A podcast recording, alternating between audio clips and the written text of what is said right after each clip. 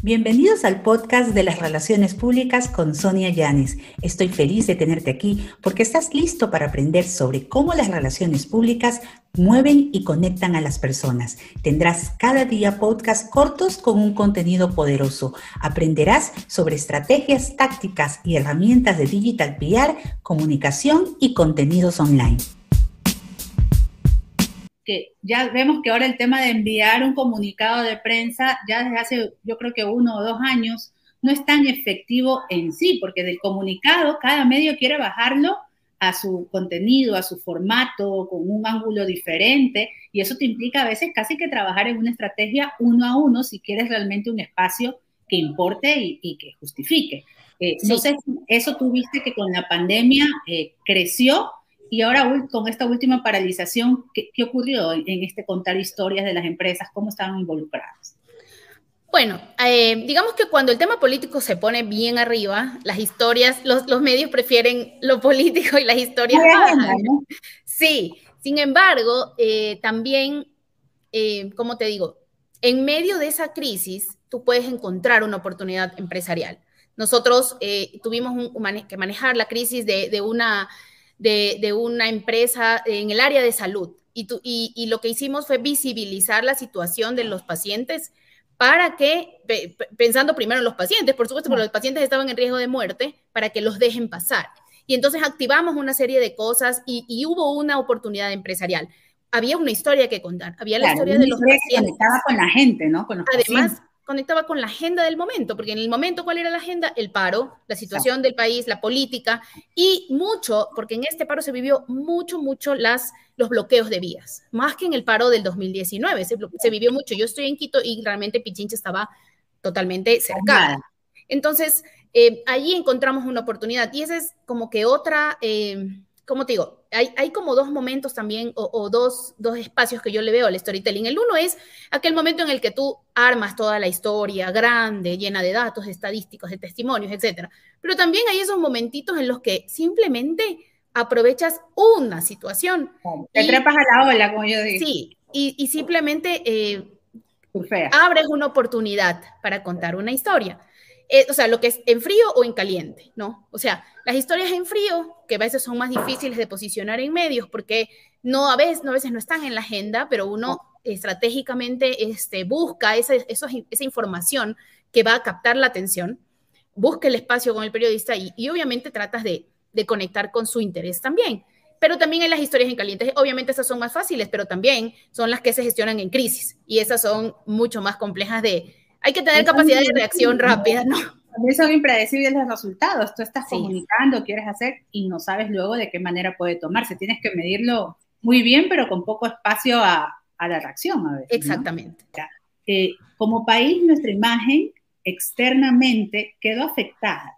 Y no es un tema solo de afectación política, ¿no? no es un tema político, más bien es un tema de, de, confianza a nivel empresarial. ¿Cómo crees que las empresas acá en el Ecuador ahora deben estar construyendo estas historias para mandar ese mensaje de que somos un, país de paz, que realmente sí somos tranquilos, que no siempre estamos en, la calle unos contra otros o atacando y cercando a periodistas, que quizás fue una de, uno de los termómetros o, o síntomas más graves de la última paralización. ¿Qué aconsejaría? Bueno, yo, em, ¿qué te puedo decir? Yo, creo que eh, hay, muchos temas pendientes, ¿no? Muchos, muchos temas pendientes en el, caso de, de, distintos niveles, del gobierno, de las empresas, etcétera. Em, creo que las empresas también tienen una oportunidad. Por un lado, porque la, la confianza en la parte pública se ha debilitado mucho. Entonces, ahí hay una oportunidad. Las, empresas que mejor hacen su trabajo se han dado cuenta de que este es el tiempo de posicionarse como agentes de transformación social. No soy solo una empresa, no, no se trata de tener una fábrica, de dar empleo, de pagar impuestos y de poner un precio a mi producto. No, no es eso. Soy un agente de transformación social. Y esas empresas que lo han entendido, también han entendido que el principal vocero de ese discurso es su country manager o su CEO.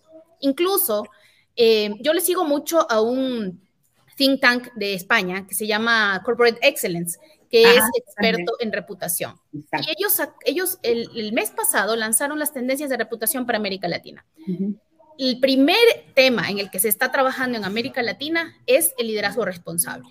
Entonces, cuando tú me preguntas qué deberían hacer las empresas ahorita, primero formar mucho a sus country managers y a sus líderes para que sean los voceros natos de ese propósito de la empresa. Si no tienen un propósito, pues es momento de que lo tengan. encontrarlo de ayer. Sí. O sea, ya están un poco tarde si no tienen un propósito, porque el propósito es de la segunda tendencia, por ejemplo, en América Latina y en el mundo. El propósito ya es, es un tema en el que ya se viene trabajando desde hace más de una década. No, no, no, no, es, un, no es un tema de eh, cosmético, ¿no? Para decir soy bueno, no, forma parte de la estrategia del negocio y hemos visto cómo aquellas empresas transnacionales o internacionales que tienen muy claro su propósito salen fortalecidas de una crisis, de una pandemia, de una guerra, y aquellas que no lo tienen tan claro realmente les toman costa arriba, ¿no? Es que el propósito es aquello que vincula tu relacionamiento con tus públicos estratégicos. ¿Cómo te, ¿Cómo te relacionas tú si no tienes nada que decirles? Si tú les dices simplemente soy una empresa que fabrico zapatos, por ejemplo, ah, ok, perfecto, me parece muy lindo, pero es distinto si tú tienes un, un, propósito transformador del país, de la economía, de la sociedad. Es totalmente diferente tu relación con tus stakeholders. Y al final del día, esa relación que la construyes día a día es la que te blinda en tu reputación en momento de una crisis, que no es porque hagas las cosas mal. Las crisis llegan porque llegan en todo aspecto de la vida. No es que porque hiciste algo mal, entonces ahora estás en crisis, no necesariamente, pero si tú haces un trabajo sostenido, anclado a propósito y a vinculación de stakeholders sostenido, cuando llegue ese momento de crisis, puedes eh, explicar mejor y puedes salir mucho más fortalecido, como dices tú. Además que eh, si nosotros tendríamos que analizar, eh, gestionar una crisis en el momento en que se desarrolla, es mucho más costoso para todos, para la empresa, para el Estado, para las agencias que contratas, porque tienes que investigar sobre la marcha, porque no conoces tampoco mucho la cultura organizacional de la empresa o de la institución por la que está pasando la crisis, y porque a veces en una crisis, no sé si concuerdas conmigo, hay ciertos enemigos que vienen no enemigos, pero a veces quizás que la información no llega tan correcta porque está en casa adentro y viene el consultor que no conoce la cultura organizacional y te toca casi que descifrar quién está diciendo la verdad, quién está diciendo la mentira, ¿no? Un poco, cuéntanos. Además que también ahora las crisis, eh, algo que no se vivía hace 10 o 12 años, las crisis se viven en redes sociales.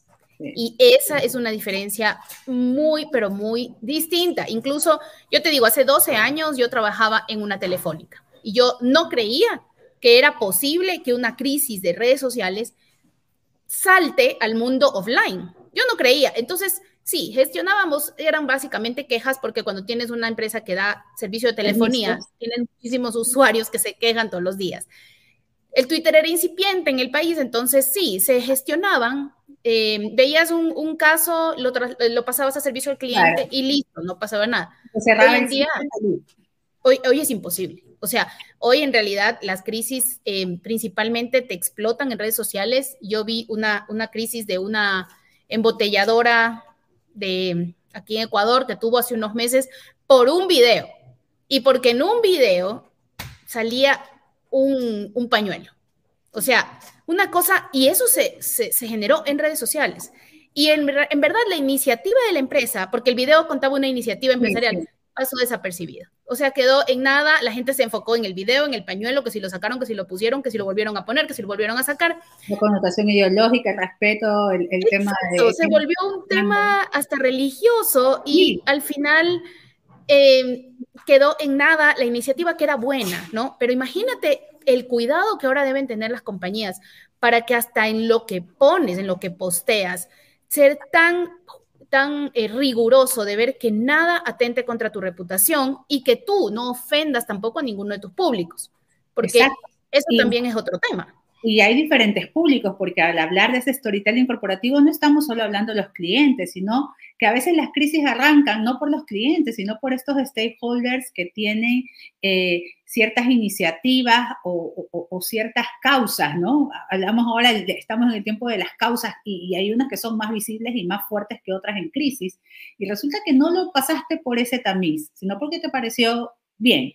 Y se te genera una bola de nieve que luego casa adentro te genera mayor, mayor problema.